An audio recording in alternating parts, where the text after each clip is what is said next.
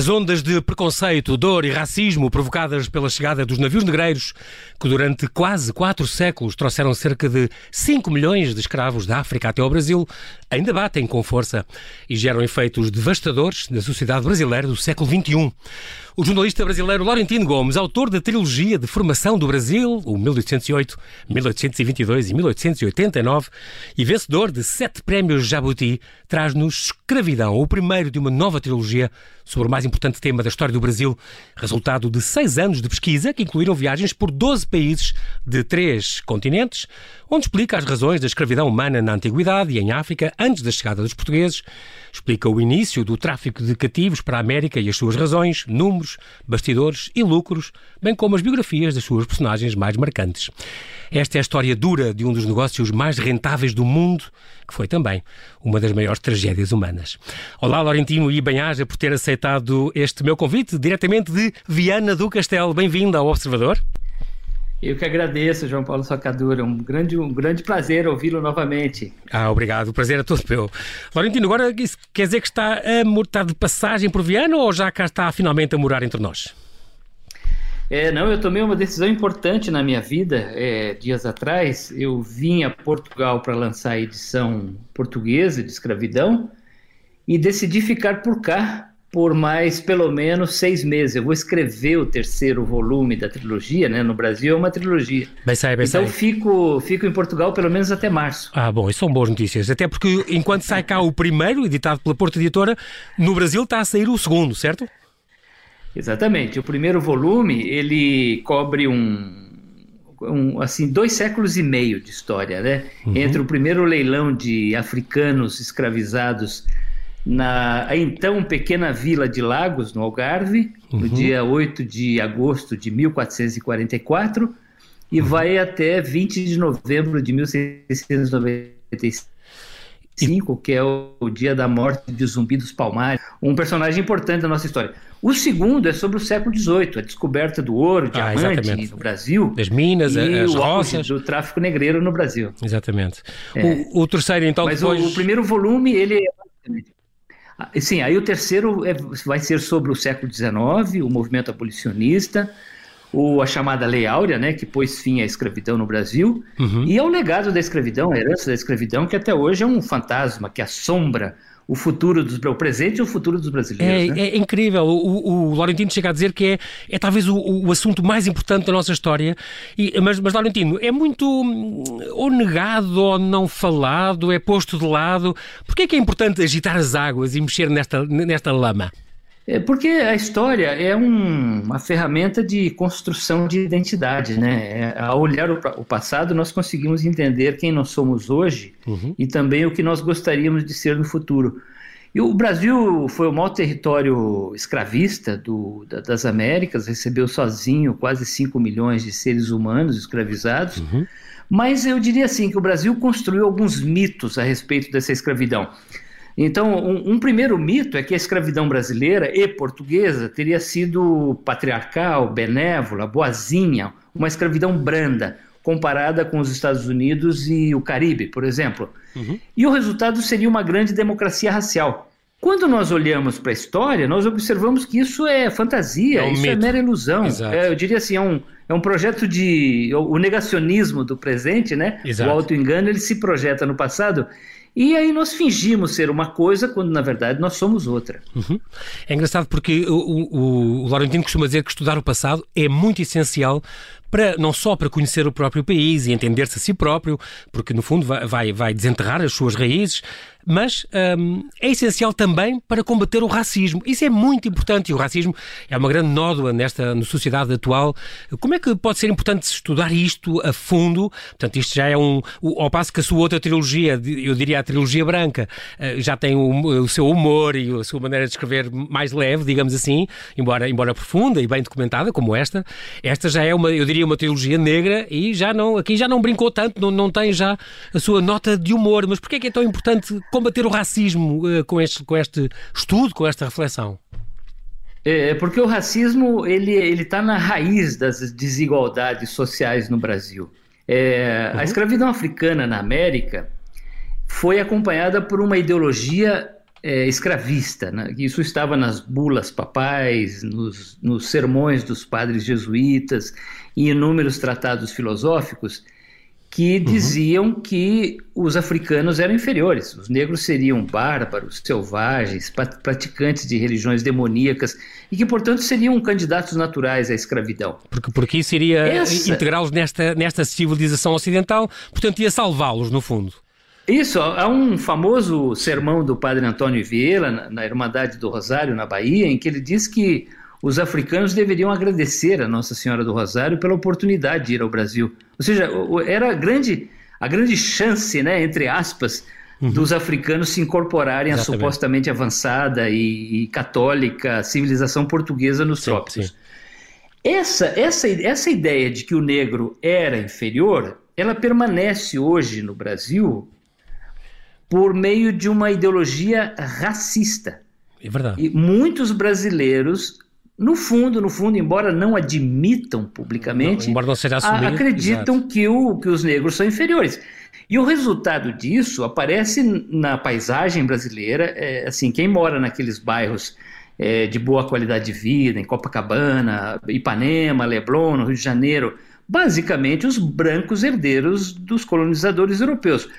Quem mora naquelas periferias perigosas, dominadas pelo tráfico, pelo crime organizado, sem nenhuma assistência do Estado? A população descendente de africanos. Então, o Brasil é um país segregado na paisagem, mas principalmente é um país segregado nos números. Uhum. Por qualquer indicador social que nós queiramos medir o Brasil, existe um abismo de oportunidades, é, de é. renda, é. É, enorme entre brancos. E eu diria que o, a única coisa que explica isso é o racismo. A ideia de que uma parte uhum. dos brasileiros é inferior à outra e não merece as mesmas oportunidades. Então, estudar e discutir o racismo não é apenas uma questão ética e moral. É fundamental para a construção de um Brasil melhor. Para a construção de um, um Brasil, Brasil mais, um Brasil mais igual, mais um Brasil que, que realmente as pessoas que as pessoas tenham oportunidades, né? É incrível que o Laurentino costuma dizer que, como vem aqui, a escravidão não é só assunto de livro de história ou de museu. É uma realidade que ainda está presente entre os brasileiros do século XXI. Portanto, e, como disse, estes indicadores, 10% mais pobres da população brasileira, quase 80% são negros. Uh, há oito, oito vezes mais hipóteses de morrer vítimas de homicídio se, se a pessoa for negra do que for branca. É, é portanto, é uma ferida que continua uh, aberta. É por isso que o, o Joaquim Nabuco falava nesta segunda abolição das escravatura que é necessária hoje? Sim, os, os, nossos grandes abolicionistas do século XIX, entre eles o Joaquim Nabuco, que era branco, mas também alguns homens negros, né, como Luiz Gama, é, José do Patrocínio e André Rebouças, uhum. eles diziam que não bastava parar de comprar e vender gente como o Brasil e Portugal haviam feito nos 350 anos anteriores. Uhum. Era preciso também fazer uma segunda abolição é, de que maneira? Dando terra, trabalho, renda, moradia, saúde, educação, cidadania. Exatamente, exatamente. Isso o Brasil jamais fez. O Brasil abandonou os, os ex-escravos e seus descendentes à própria sorte. Sim. E esta segunda abolição continua sendo o grande desafio estratégico do Brasil nesse início do século XXI. Uhum. Porque se nós, imagine, se nós pensarmos que neste, nessa sociedade da tecnologia da informação o que produz riqueza é o capital humano, não é, não é, não é apenas Exatamente. Os, os, os, ciclos recursos naturais. Exato. É o capital humano. O Brasil nunca será um país rico e decente enquanto a imensa maioria da sua população continuar pobre, sem exato, escolaridade, exato. sem oportunidades. Então, exato. fazer a segunda abolição é uma questão estratégica para que o Brasil realmente seja o país dos nossos sonhos um país melhor do que ele é hoje. No fundo, eh, também o, o, o Laurentino, por causa disso, também defende aquelas cotas preferenciais para afrodescendentes, por exemplo, nas escolas e nos postos de administração pública, é uma coisa que o Brasil também nunca fez. É sim, eu acho que as, as, cotas são uma política pública por assim polêmica por natureza, né? Sim, Porque ela sim. privilegia algumas pessoas em detrimento de outras. Uhum. Mas assim, o, o, as cotas, primeiro, elas estão, elas, elas estão a dar resultados tem aumentado substancialmente o número de é, okay. estudantes negros no ensino superior, mestres, doutores, profissionais uhum. qualificados, jornalistas, escritores. então, uhum. existe um resultado né, da política de cotas. Mas eu diria também que ela tem um caráter simbólico importante. É a primeira vez que o Brasil, num ambiente de democracia, toma alguma providência concreta para enfrentar essa herança perversa da escravidão. Uhum. Agora, a, a, a, política de cotas ela é um paliativo, ela não é a solução definitiva, né? A solução é, estrutural definitiva é aquela em que todos os brasileiros tenham as mesmas oportunidades, oportunidades, boas escolas, boa saúde, boa moradia no início exatamente, da vida. Exatamente. A política de cota está, está a tentar consertar no meio um problema que está no começo. Então eu diria assim, se daqui a 100 anos o Brasil continuar a ter política de cotas, é porque deu tudo muito errado, né? Claro, claro. Há uma coisa que é importante que é uh, como é que nós devemos olhar, uh, Laurentino, para, para, a escravidão com os olhos de hoje? O que é que nós podemos fazer? O que é que devemos pensar? Será que isto é um bom momento para discutir estes problemas? O que é que se pode fazer para reparar, para reconhecer? Uh, eu estou a pensar, por exemplo, no, é... no, Presidente Lula, que pediu desculpa ao Senegal. Estou a pensar no São João Paulo II, que, que, que fez, visitou também a ilha de, de Goreia, também pediu desculpa no Senegal. Mas, por exemplo, Bolsonaro diz que a culpa da escravidão é dos africanos. E assim não vamos lá.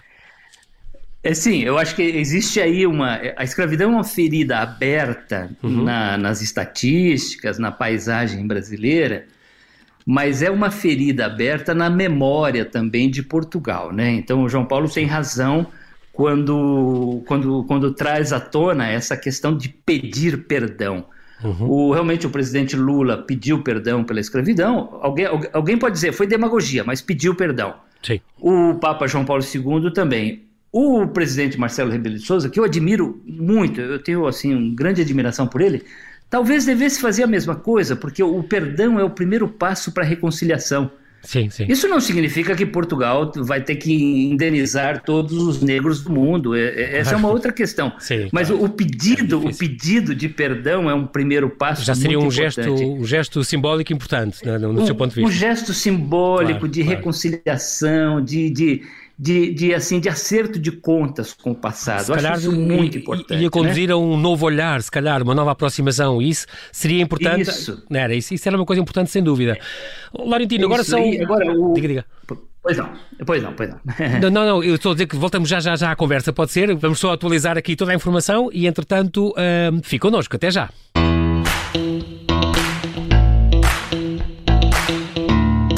Estamos a conversar com Laurentino Gomes, jornalista brasileiro que nos traz a obra Escravidão, a história de um dos negócios mais rentáveis do mundo, que foi também uma das maiores tragédias da humanidade. Laurentino está connosco aqui este. Estava agora a pensar nesta sua trilogia branca, aquela primeira que escreveu, que de repente vendeu quê? mais de 2 milhões de exemplares, eh, quer em Portugal, quer no Brasil, quer nos Estados Unidos, quer até na China. Foi um, um sucesso que nunca esperou, pois não? A sua vida mudou completamente, de certeza. É, é, sim, por completo. Eu nunca imaginei, nem nos meus sonhos mais delirantes, que isso pudesse acontecer. Porque se diz que no Brasil as pessoas não gostam de ler e muito menos teriam interesse em história é do Brasil. Mas, ao contrário, eu acho que se nós usarmos a linguagem adequada, fácil de entender, com a devida profundidade, Exatamente. as pessoas querem, querem estudar a história do Brasil. Isso não é Muito mera importante. coincidência. O, o Brasil vive uma experiência inédita na sua história, que são esses quase 40 anos de democracia. E eu acho que as pessoas estão a olhar para trás para tentar entender o Brasil de hoje, estão à procura de respostas para alguns problemas gravíssimos que nós enfrentamos no momento, né? Como, por exemplo, uhum. a desigualdade social, a violência, a criminalidade, a corrupção, a ineficiência do Estado. E a, e a, história ajuda muito, muito a explicar esses problemas. Então, acho que não é mera coincidência mas estou realmente, continuo surpreso, porque não, não, nunca imaginei que isso pudesse acontecer. É muito, muito importante e realmente são, são três volumes incríveis. E, e também é curioso porque, como jornalista, no fundo, uh, passou de fazer, foi 40 anos repórter e editor de jornais e revistas, trabalhou 15 anos só na Veja, uh, chegou a estar cá também na Visão, quando viveu cá também seis meses, em 1999, mas no fundo fazia reportagens para, para jornais e para revistas, agora faz livros reportagens, porque no fundo jornalismo e história não são atividades tão diferentes como isso. É, sim, é verdade. Lá no Brasil, às vezes as pessoas me perguntam: ah, o Laurentino mudou de profissão. Antes era jornalista, agora é historiador. Não, eu não, eu não mudei de profissão. Eu sou jornalista. Eu mudei apenas no formato, né? Sim, sim. Antes eu fazia jornais e revistas e agora eu faço livros, reportagens. É. Mas bom. eu acho que assim o, o jornalista tem uma missão muito importante que é levar conhecimento, cultura, informação a um público cada vez maior. E é preciso usar uma linguagem adequada. Então, acho que esse é o grande desafio do é, jornalismo. Né? Como é que nós ampliamos, democratizamos a informação sem perder a substância do conteúdo. Exatamente, isso tudo é verdade, que é muito importante. eu acredito assim, me, me, sinto bastante recompensado de ver que as pessoas reconhecem que esses livros conseguem combinar essas duas Exatamente. virtudes, né? Ampliar o, o, o público leitor sem perder a qualidade da é, informação. É, exatamente, e dar conhecimento, procurar a verdade. Isso é muito importante e é o que o Laurentino tem feito ao longo destes 13, 14 anos. É, é, é engraçado porque esta pesquisa foi uma, uma pesquisa muito exaustiva, uh, que, que, que, de seis anos, que fez para este livro, o, o, o Laurentino. Eu, é preciso dizer que já a, sua, a outra sua trilogia, a primeira trilogia, também já tem, vai, tem capítulos também sobre a escravidão. É, é um tema recorrente quando se fala da história do Brasil, obviamente. Mas então, estes seis anos de pesquisa incluiu estas viagens por 12 países, três continentes e visitou mesmo os locais. Esteve na Colômbia, nos Estados Unidos, uh, uh, também outro, outro movimento esclavagista importante, visitou bibliotecas e fazendas do Sul, passou seis meses cá em Portugal, teve no, depois no, daqui foi para o Senegal, Cabo Verde, como, como Laurentino diz, foi o primeiro, entre aspas, hipermercado de mão de obra escrava, não é? Nessa altura, até para Portugal, ainda nessa altura. Marrocos, Angola, Congo, Gana, Benin, Moçambique, África do Sul, depois andou por Inglaterra e, claro, pelo, pelo, pelo Brasil, onde visitou vários colombo, quilombos, na Serra da Barriga, por exemplo, onde morreu o zumbi de Palmares. Foi uma grande, grande, grande pesquisa que fez, com alguns momentos, se calhar, eh, tocantes para si. É, foi, sim. Eu, eu acho que, assim, eu primeiro, o, o, meu, a primeira etapa do meu trabalho é ler muito, né? Então eu li cerca de 200 livros sobre esse tema. Muito bem mas depois eu passo a fazer reportagens e vou aos locais em que as coisas aconteceram. Então, na costa da África, visitei é, entrepostos de tráfico de, de, de, de escravos, Incrível. percorri as rotas que os homens e mulheres é, percorriam antes de entrar nos navios negreiros e vivi situações bastante, digamos assim, doloridas, né, difíceis. Uhum. Por exemplo, eu visitei em Gana o Cape Coast Castle, castelo da, da costa uhum. do Cabo, né? Que, que era o principal entreposto de comércio de gente dos ingleses no século XVIII. Que o Gui me levou a um subterrâneo Laurentino, desculpe, eu perdi só aqui um é. bocadinho num, num segundo. Uh, estava a contar que um guia levou, um guia levou lá na, no Ghana uh, a visitar. Uh... Sim, no, num castelo de tráfico de, de escravos de, dos ingleses, né? E me levou num lugar em que as mulheres ficavam estocadas como se fossem mercadorias à espera Incrível. da chegada dos navios negreiros. Uhum. É, um, é um lugar úmido, escuro, muito frio, é muito insalubre e as mulheres ficavam lá às vezes durante semanas, se calhar, meses. Se calhar ali até davam a luz ali, não era? Quando estavam grávidas? Davam a luz, amamentavam seus filhos, muitos morriam. E eu realmente lá eu tive uma crise de choro convulsivo. Uhum. Eu, eu acho assim, eu sou um homem branco escrevendo sobre história negra. Eu nunca Exato. sofri na pele uh, o preconceito, os problemas que um homem negro sofre. Mas eu uhum. tentei me aproximar dessa dor, porque eu acho que essa é basicamente uma história de dor e sofrimento. E ninguém se debruça sobre a escravidão ou sobre a escravatura, como se diz aqui em Portugal, uhum. sem, sem, sem, sem ter uma, um, uma experiência de dor e sofrimento. E é o que eu procurei fazer, né? Agora eu viajei, eu acho que assim, na reportagem existem muita informação, né? Embora os lugares, muito tempo, muitos séculos depois, existe muita informação nesses lugares. Às vezes a Sim. informação está no que, no que a gente vê e também no que não vê. Por exemplo, o Brasil, o maior território escravista do hemisfério ocidental, uhum. nunca teve um grande Museu Nacional da Escravidão. Aliás, Portugal Já também não. não tem. Pois não, pois não. Então eu, eu, eu, atribuo isso a um projeto de esquecimento, né, de apagamento da memória. Então, uhum. a informação pode ser no que se vê e também no que não se vê. Exato. Muito importante, até porque, e eu estou a pensar nisso, os americanos, por exemplo, têm um, museu da, da cultura indígena e isso aí uh, até fazem, onde falam um bocadinho desse, falam também desse, desse mercado. E por acaso cá, não, como, como lembrou, e, e, muito bem, não há nada, e se calhar fazia falta para explicar a história, pôr a história em contexto, que é muito importante. Mas eu também lembro que a sua própria, eh, Laurentino, eu sei que é um branco a escrever sobre estas, estas tragédias, uh, uh, isto eu, eu pensaria se seria uma forma de expiação também, mas uh, os seus antepassados também vieram de Itália empobrecidos em, em 800, após a abolição, e foram tratados como escravos também, para, para substituir essa mão de obra negra que, que passou a, a faltar, certo? Foi, eu, eu, às vezes no Brasil, às vezes nesse, nesse processo né, de negacionismo em, em, andamento no Brasil, as pessoas dizem, ah, eu não tenho nada a ver com escravidão, porque eu nunca escravizei, escravizei ninguém, sim, eu sou sim. filho de imigrantes. Mas eu acho assim, todas as pessoas que estão vivas hoje no Brasil e talvez em Portugal também têm alguma coisa a ver com a escravidão, uhum. porque nós somos descendentes ou de escravizadores ou de escravizados, Exato. ou no meu caso, de imigrantes italianos que chegaram ao Brasil para substituir a mão de obra cativa na claro. colheita do café. Claro.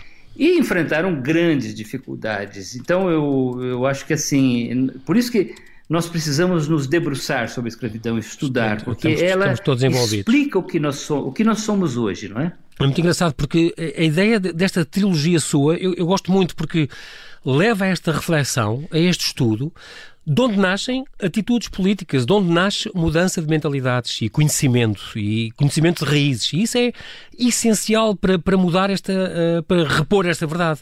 Uh, é, é, é, muito importante este trabalho que, que, que tem feito, mas, e também há, há, uma coisa que é, nós não inventámos a escravidão, certo? Nem foi, nem em África, quer dizer, já existia desde, o, o Laurentino tem esse cuidado, neste livro, neste primeiro volume da trilogia, fala de, desde a história da escravidão também na Antiguidade, no Antigo Egito, na Babilónia e depois na África, antes da chegada do, dos portugueses também, até chegar depois àquela, a, a estes, estes personagens, estes protagonistas, este grande, este grande uh, comércio que aconteceu. É, é, curioso porque traz, como aliás começou por falar disso, esta crónica dos feitos da Guiné, deste Gomes de Anjos Azurara, que descreveu então o tal primeiro leilão registado. Portanto, estamos em 8 de agosto de 1444, no Algarve, em Lagos, 235 escravos desembarcaram, dos quais 46 ficaram logo com o infante uh, Dom Henrique. Esta crónica que foi encontrada na Biblioteca de Paris já há, há pouco, há século e meio.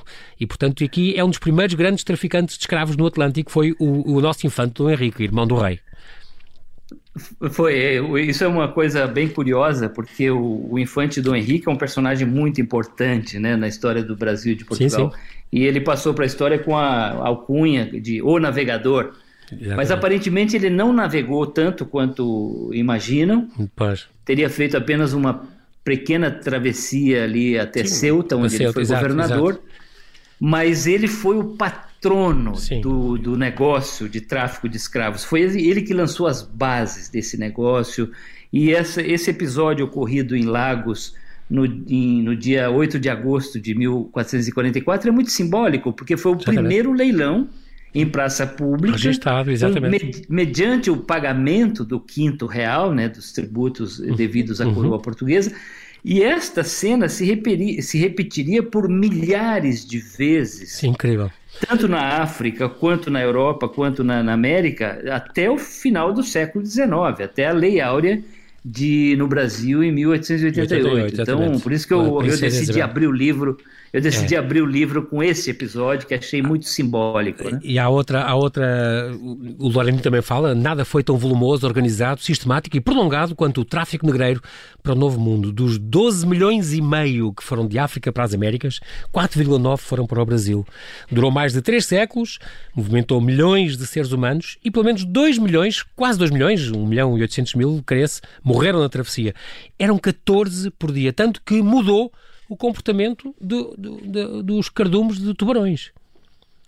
Sim, essa foi uma informação que me assustou bastante enquanto eu fazia as pesquisas, né? Porque o que todo, todo, todo livro de história registra o alto índice de mortalidade do tráfico negreiro. Mas quando eu percebi que havia depoimentos de capitães de navios negreiros e registros de jornais na Jamaica, por exemplo, uhum. dizendo que os cardumes de tubarão passaram a, a seguir os navios negreiros, tal era o número de cadáveres jogados ao mar todos os dias, né? 14 cadáveres em média todos os dias ao longo de, de 350 anos. Eu fiquei tão chocado, tão surpreso com essa informação que decidi abrir o livro, o primeiro, o primeiro volume, né? Exatamente. Então, realmente, assim, é, são é, dá 1 milhão e 800 mil mortos. É um número muito grande, muito grande, ainda que ao longo de 350 anos. Exatamente. Um, a primeira carga de escravos que cruza o Oceano Atlântico não foi da África para o Brasil, mas foi de África para Portugal, então, em 1511.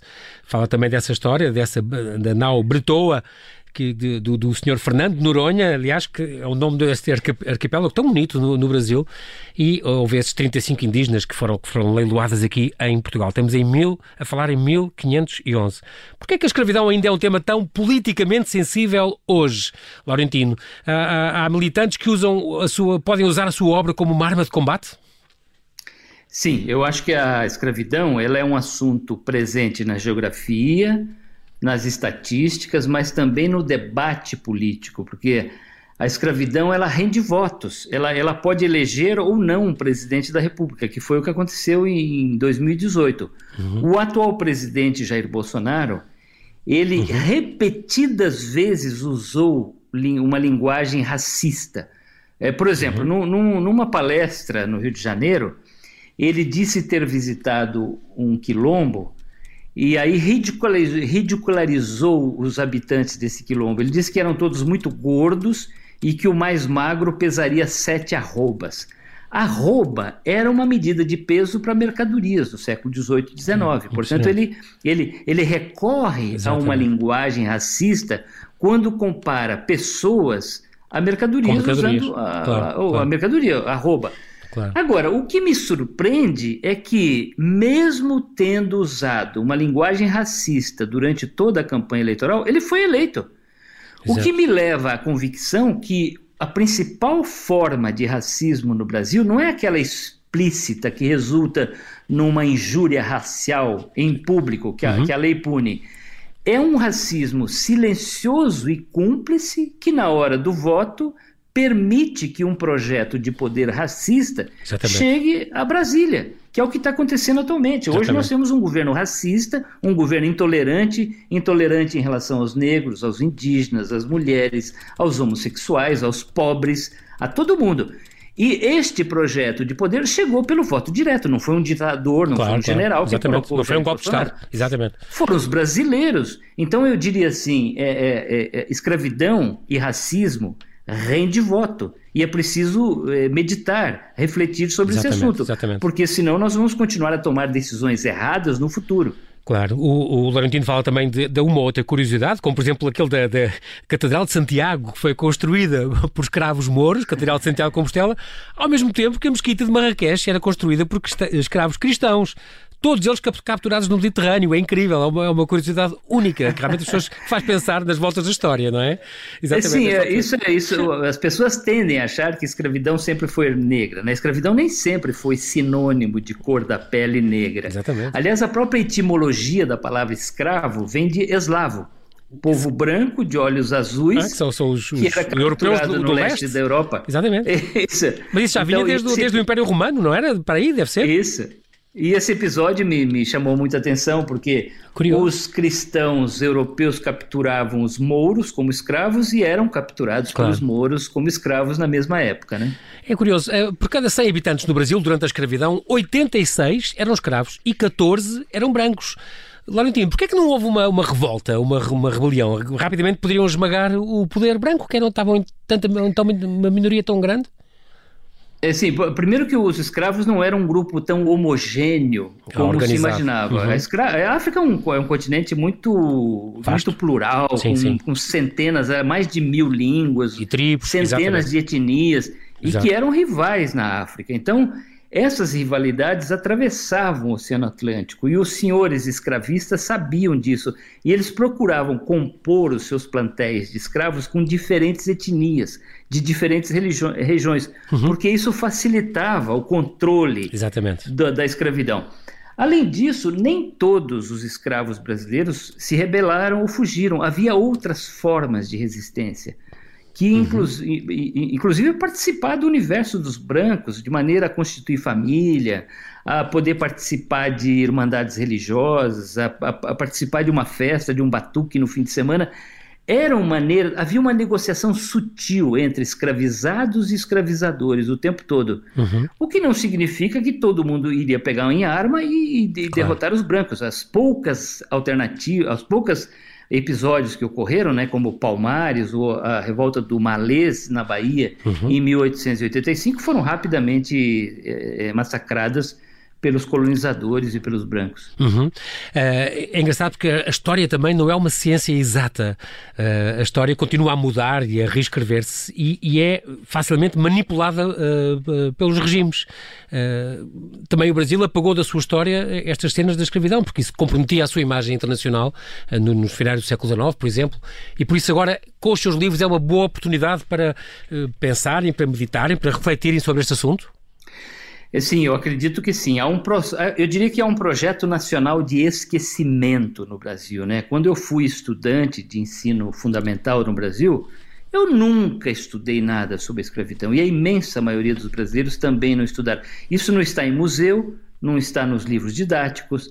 É, assim, é um assunto pouco conhecido até recentemente. Uhum. E, ah, mas isso está a mudar. Eu acho que assim, é, é para que nós tenhamos uma sociedade brasileira mais madura, mais consciente a respeito da sua história, das suas dificuldades, das suas raízes, o que deu certo, o que deu errado no passado, quais são os desafios que nós temos que entender no futuro, é preciso estudar a história. E, uhum. em particular, a história da escravidão, porque ela, ela continua a gerar resultados, a continua a ter efeitos no Brasil de hoje. Exatamente. Ela continua a nos assombrar na forma de, de racismo, de desigualdade social, Claro que existe muita beleza também, né? Na música, na dança, no sorriso, na culinária, no vocabulário da língua portuguesa que incorporou muitos vocábulos Exatamente. de origem africana. Então, assim, eu diria assim, na sua beleza e na sua feiura, o Brasil só se explica pela escravidão e é por isso que é importante estudar esse assunto. É, e é também curioso porque um esta, esta uh, mentalidade esclavagista continua ainda hoje, uh, Laurentino, muito forte também no Brasil. No, nos, nos censos, uh, as pessoas põem, quando escrevem a questão de raça, usam pardo, põem pardos, mulato, mestiço, moreno, moreno claro, moreno café. Há pá, umas 60 opções antes de dizer negro. Identificar-se como negro era considerado pejorativo. Mas é uma, uma coisa que sem dúvida está a mudar. Há 20 anos os anúncios na televisão eram, eram parecia que estávamos na Suécia, era tudo loiro e olhos azuis. Eh, hoje em dia já, se calhar, não, não, não tanto. Sim, e, e, havia um estigma da cor, né? o que a escritora Ana Maria Gonçalves chama de um defeito de cor. A negritude era vista como algo pejorativo, algo ruim. Então, mesmo as pessoas negras e mestiças tanto quanto pudessem, se aproximavam do universo dos brancos, tentando se livrar do estigma da cor. Uhum. Mas isso, felizmente, está a mudar. Então, o João Paulo tem razão.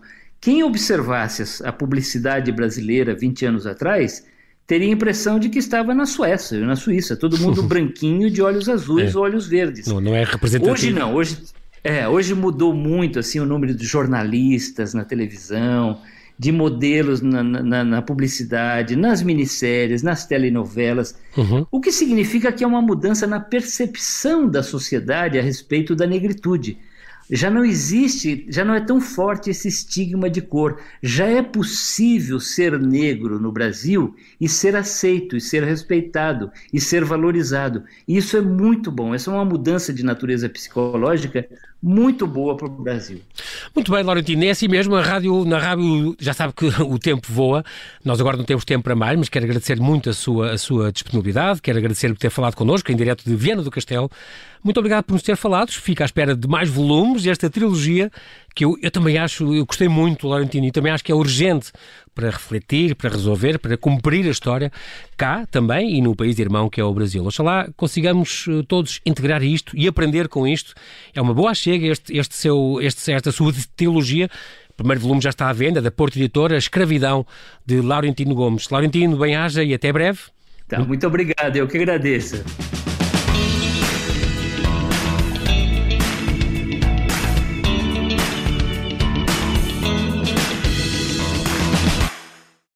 Obrigada por ter ouvido este podcast. Se gostou, pode subscrevê-lo, pode partilhá-lo e também pode ouvir a Rádio Observador online em 98.7 em Lisboa e em 98.4 no Porto.